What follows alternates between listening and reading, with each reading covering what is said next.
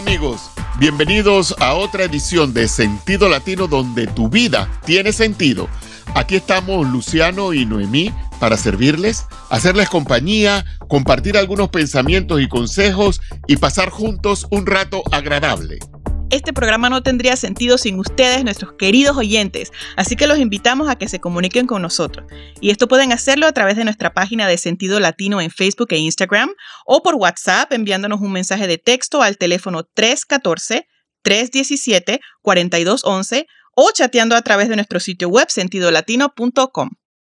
Como dijimos en el programa de la semana pasada, vamos a utilizar este tiempo de cuaresma eh, cuando muchos de nosotros estamos eh, practicando diferentes disciplinas espirituales para hablar sobre los hábitos y las disciplinas que podemos desarrollar para tener una vida productiva, porque es la idea, ¿verdad? Y como también nosotros dijimos en el programa pasado, para ello estamos tomando como base el libro titulado Los siete hábitos de la gente altamente efectiva de Stephen Covey. Aquí la idea es que nosotros reflexionemos sobre los hábitos que tenemos. ¿Has tenido esa oportunidad? ¿Has tenido la oportunidad de reflexionar sobre los hábitos que tienes? que es necesario que modifiques o que incluso elimines porque son dañinos para ti y que incrementes hábitos que te mm. beneficien a ti, a todo el que está alrededor tuyo. Me encanta, papi, que justo lo hacemos en este tiempo de cuaresma, en donde estamos meditando, eh, reflexionando y todo eso, sí. Hoy nosotros queremos entonces hablar del hábito número uno, aprendiendo a ser proactivos. Cuando aprendemos a ser proactivos, no solamente tomamos la iniciativa, sino que nos hacemos responsables de nuestra vida, nuestra conducta y decisiones. O sea, hacemos que las cosas sucedan. Esta habilidad es clave para ser exitosos y efectivos en cada una de las áreas de nuestra vida. Me encanta. Pero antes quisiéramos, antes de seguir, papi, me encantaría poner a la disposición de nuestros queridos oyentes nuestro folleto titulado Cómo establecer prioridades. Ustedes pueden descargarlo de forma gratuita en nuestra sección de recursos. Si usted va a nuestra página web sentidolatino.com, usted va a encontrar allí este folleto y mucha más información en cuanto a este tema y otros más. Víctor Frank, un psiquiatra judío, Estuvo detenido en campos de concentración de la Alemania nazi, mm. donde experimentó cosas muy repugnantes, usted puede imaginarse eso. Sus padres, su hermano y su esposa murieron en las cámaras de gas y él fue mm. torturado y sometido a innumerables eh, humillaciones. ¿Te imaginas eso? Wow. No, no, no, increíble. Pero él un día, estando desnudo y solo, en una pequeña habitación, empezó a tomar conciencia de lo que denominó la libertad última. Mm. Esa libertad que ni los carceleros nazis podían quitarle. Ellos podían controlar todo a su alrededor y hacer lo que quisieran con su cuerpo, torturarlo o lo que fuera. Pero su identidad básica, él estaba seguro que estaba intacta. Mm. En su interior, él podía decidir de qué modo Fíjate esto, Noemí, que esto es, esto es, una, esto es un asunto muy importante, amigos. Mm. E, en su interior, él podía decidir de qué modo iba a afectarle todo lo que estaba viviendo. Wow. Entre lo que sucedía y su respuesta a ello, se encontraba su libertad y su poder para elegir su respuesta. Qué tremenda verdad. Es que, mira, eh, yo sé que esto me debe hacer sentir bien, pero me hace sentir mal porque me siento tan culpable. O sea, este hombre está siendo torturado por tantas cosas y mira la forma de él. O sea, eso es ser verdaderamente proactivo porque él estaba en las circunstancias más degradantes que nosotros podemos imaginar. Y él usó ese privilegio humano que todos tenemos, que es nuestra autoconciencia, para poder descubrir entonces eh, este principio fundamental que todos los seres humanos tenemos y que es entre el estímulo y la respuesta de nosotros. Tenemos la libertad interior de elegir. ¿Qué, qué significa esto? O sea, entre lo que nos pasa y cómo nosotros respondemos, tenemos esa libertad de elegir cómo vamos a responder. Y este Franco trazó entonces un mapa preciso de sí mismo. Y a partir de ese mapa, él comenzó a desarrollar este primer hábito de las personas que en cualquier momento, en cualquier situación que estén pasando, y las personas que son altamente efectivas, hacen esto. Y es el hábito de ser proactivos. ¿Y qué significa esto? Bueno, ser proactivos significa que como seres humanos somos responsables de nuestra vida. Entonces nuestra conducta eh, sabemos que es el resultado de las decisiones y no de nuestras condiciones. O sea, no estamos culpando a las condiciones que estamos pasando para excusar nuestras decisiones, sino que al ser proactivos somos responsables de cómo reaccionamos en nuestra vida. Yo siempre les dije a ustedes, a, mis hijos, siempre les dije, cuando una persona está buscando una reacción en ti, no se la des. Y hay veces que nosotros, que la vecina que tiró el agua caliente, que el agua sucia, que hizo esto, que el otro dijo, que no dijo, hey, cálmate, y no permitas que eso suceda. Podemos, nosotros podemos subordinar nuestros sentimientos a nuestros valores. Claro. Ser productivo es tener la iniciativa y la responsabilidad de hacer que las cosas sucedan. Claro. Tú te vas a poner eso en tu mente y en tu corazón. Voy a hacer que las cosas sucedan.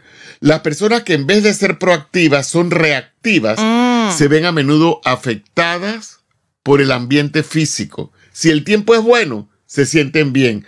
Si no lo es, sus actitudes y comportamientos tampoco lo son. Yo recuerdo que en una ocasión eh, yo estaba jugando en la calle, yo era un niño, no ha pasado mucho tiempo eso, Beatriz de no, no, no, no mucho, no ha pasado. no, no mucho tiempo. Y, y, uno de los niños que, ay, no, yo estoy triste porque está lloviendo. No, pero si, ¿por qué tienes que estar triste? No puede ser. Por su parte, las, las personas proactivas llevan consigo su propio clima. Oye, me encanta. Para ellas el hecho de que llueva o brille el sol, haga frío o haga calor, no hace ninguna diferencia. Mm. Su fuerza está en sus valores, mi amigo. Tu fuerza está en tus valores, independientemente del tiempo o ambiente físico en que te encuentres. Oye, me encanta. ¿Qué tú dices, Noemi? Me fascina, me fascina, me fascina. Y entonces vemos el contra, eh, ¿cómo se dice? El contraste entre lo que es ser proactivo y lo que es ser reactivo. Porque las personas reactivas eh, se ven súper afectadas por su ambiente o por el clima social en el que están. Por ejemplo, si alguien los está tratando bien, ellos se van a sentir bien, pero si alguien los trata mal, entonces las personas reactivas y no proactivas se vuelven defensivas y como autoprotectoras, o sea, para protegerse a ellos mismos. ¿Por qué? Porque las personas reactivas están construyendo la vida de ellos en torno a la conducta de otros, o sea, sus emociones las controlan otras personas. Y entonces ellos están permitiendo así que los defectos de otras personas sean quienes lleven las riendas de su vida, o sea, ser reactivo no es para nada, para nada producente para la vida de nosotros, es contraproducente. Por otro lado, Mimi, las personas proactivas también se ven influidas por los estímulos externos, claro. ya sean físicos, sociales o psicológicos. Son humanos, claro. Su respuesta a esos estímulos, este, perdón, a esos estímulos es una elección basada en sus valores, mm. ya que han desarrollado su capacidad de subordinar sus impulsos a sus valores Mm, ¿Qué te parece? Mira, mira lo que dijo Eleanor Roosevelt. Nadie puede herirte sin tu consentimiento. Wow. Y por su parte Gandhi dijo, nadie puede quitarnos nuestro autorrespeto si nosotros no se lo damos. Mm. En definitiva, lo que nos daña no es lo que nos sucede, sino nuestro permiso y consentimiento a lo que nos sucede. Mm. No es Quiere decir, dice de otra manera, no es lo que viene de afuera, es lo que está adentro. Claro. Lo que nos puede dañar. Sí, o sea, esto es súper profundo. La forma en que nosotros reaccionamos a nuestro entorno, lo que en realidad vale la pena. Y es que los seres humanos hemos sido creados con esa capacidad, y no solamente con la capacidad, sino con la intención de actuar y no de que alguien actúe en nosotros, o sea, se nos ha dado esa capacidad y esa intención, porque esto es lo que nos permite que nosotros podamos elegir nuestra respuesta a las circunstancias que se nos presentan y, mira, también se nos permite eh, eh, la libertad de crear las circunstancias que nosotros creemos que sean necesarias. Mira eso. Pero el asunto es que muchas personas, las que son reactivas, tienden a esperar que las cosas sucedan o que alguien tome cargo de las cosas para que cambien. Eso, eso es ser reactivo. Y lo que estamos hablando hoy es de ser proactivos como una forma, como un hábito bueno. Exactamente, pero las personas altamente efectivas y exitosas no son las reactivas, ¿no? No, claro que son no. Son las proactivas. Exacto. Las que, las que son soluciones para los problemas. Las que toman la iniciativa de hacer siempre lo que sea necesario y congruente con principios correctos. Yo recuerdo que yo eh, estaba trabajando en el departamento de contabilidad de una empresa y estábamos cambiando el sistema manual de contabilidad al sistema, bueno, ya tú te puedes imaginar cuántos años habrá, hará de eso, ¿no? Pero mm. estábamos cambiando el sistema manual a, a la computadora. Ajá. Y ella nos decía, la que era jefa de nosotros, nos decía, si vienes con un problema, ven también con la solución. Wow. No vengas a tirarme un problema, ven con la solución. Y yo decido cuál solución voy a coger, si la tuya o la mía. Mm. Pero eso tiene que ser de esa manera, dado que nuestras actitudes y nuestras conductas fluyen de nuestras creencias. Si las examinamos bien, descubriremos entonces en ellas la naturaleza de nuestros mapas internos. Mm. Cuidado que tienes el mapa de Detroit en vez del de Chicago y te pierdes.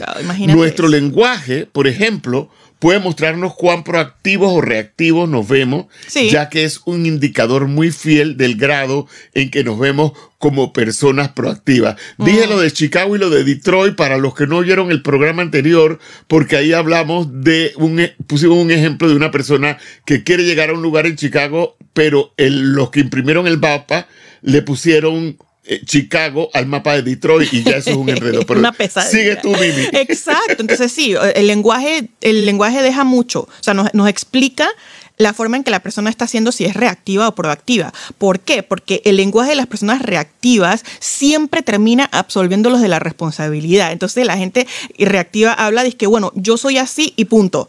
¿Ves? O sea, son como las, las maneras de hablar. Y con eso ellos están diciendo, no puedo ni quiero, ni voy a hacer nada al respecto. ¿Ves? Sobre todo eso, disculpa que te cuarte, Noemí, pero sobre todo ese no puedo ahí y ese ni voy eh, no me da la gana. No me da la gana y punto. otra forma o otras frases que dicen las personas reactivas, ay, esta persona me vuelve loco.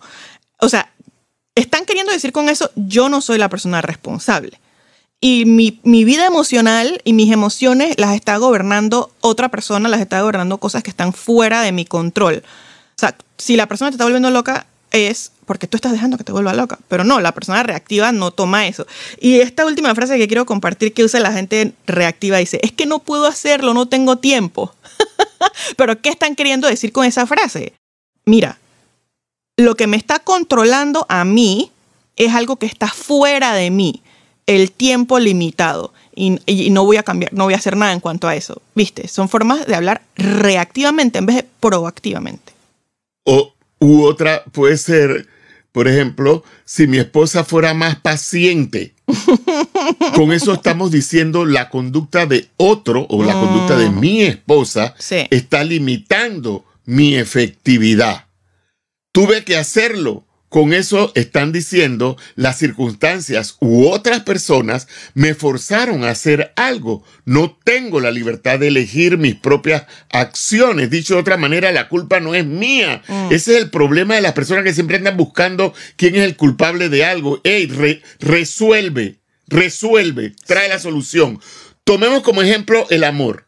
Las personas reactivas hablan del sentimiento, del estar enamoradas, porque ellas funcionan de acuerdo con sus sentimientos, o sea, han renunciado a su responsabilidad y permiten que sus sentimientos los gobiernen. Así mismo. ¿Pero qué hacen los, los, proactivos, Mimi? Exacto, la gente proactiva entonces habla más de el verbo amar, ¿ok? O sea, amar es algo que se hace es algo intencional y eso requiere sacrificios, requiere entrega, cuidados, todas esas cosas. Entonces, hay un serio problema en el lenguaje reactivo. ¿Sabes por qué? Porque esa forma de hablar se va a convertir en una profecía de autocumplimiento. O sea, literalmente, porque nosotros estamos culpando a fuerzas externas y a otras personas, a las circunstancias. Hay gente que hasta los astros culpa. de la situación en que están. Y, los sentimientos los están controlando las acciones. Entonces, ¿eso, ¿eso qué va a hacer? Que todas esas cosas que tememos y todas esas cosas que estamos diciendo se van a cumplir. O sea, literalmente. Es una profecía de autocumplimiento. Exactamente.